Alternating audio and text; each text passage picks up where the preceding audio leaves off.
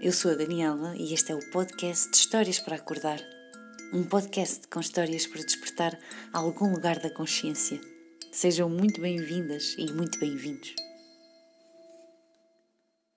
Numa fazenda há muito distante, numa terra muito distante do interior, existia um coronel, trombudo, árduo como uma rocha afiada e cujos vigorosos passos se ouviam ecoar por todas as plantações enquanto caminhava.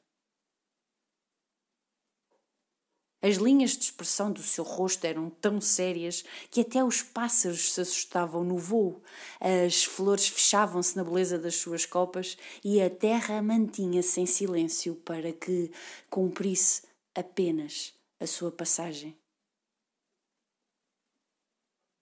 Costumava andar de olhos fixos no chão, imerso em pensamentos, ponderações, avaliações, na forma como a sua honra poderia ficar sempre inabalável nas transações que fazia, fossem elas mercadorias, fossem elas pessoas. Não estava disponível para a vida, mas a vida estava disponível para ele, só que, de certo modo, à sua forma. Quando decidiu passear pelas plantações, reparou num espantalho simples que se vestia a rigor para abraçar o horizonte e o que quer que dele viesse. Sentiu vontade de o ver mais de perto, caminhando com o seu passo destemido até junto dele encarou-o de alto a baixo, com as mãos e braços seguros atrás das costas, num olhar fechado e altivo. Pobre espantalho, não te preparas para o que quer que a vida te der e ainda estás com esse sorriso na cara? O espantalho devolveu-lhe o sorriso no alto da sua inocente tranquilidade e na sensação pura de indiferença. O dia tornava-se cada vez mais escuro e, aos poucos, o som da água a cair na terra começou a ouvir-se e pequenos círculos molhados iam generosamente pintando o chão.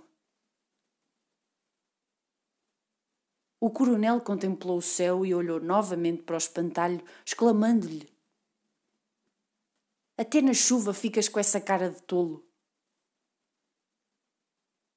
Virando-lhe costas, caminhou até às casas adjacentes e um relâmpago estratégico surgiu. Um raio enviado por algum deus mais resiliente ou transformador caiu justamente naquelas terras, justamente naquele sítio, justamente em cima do pobre, feliz espantalho.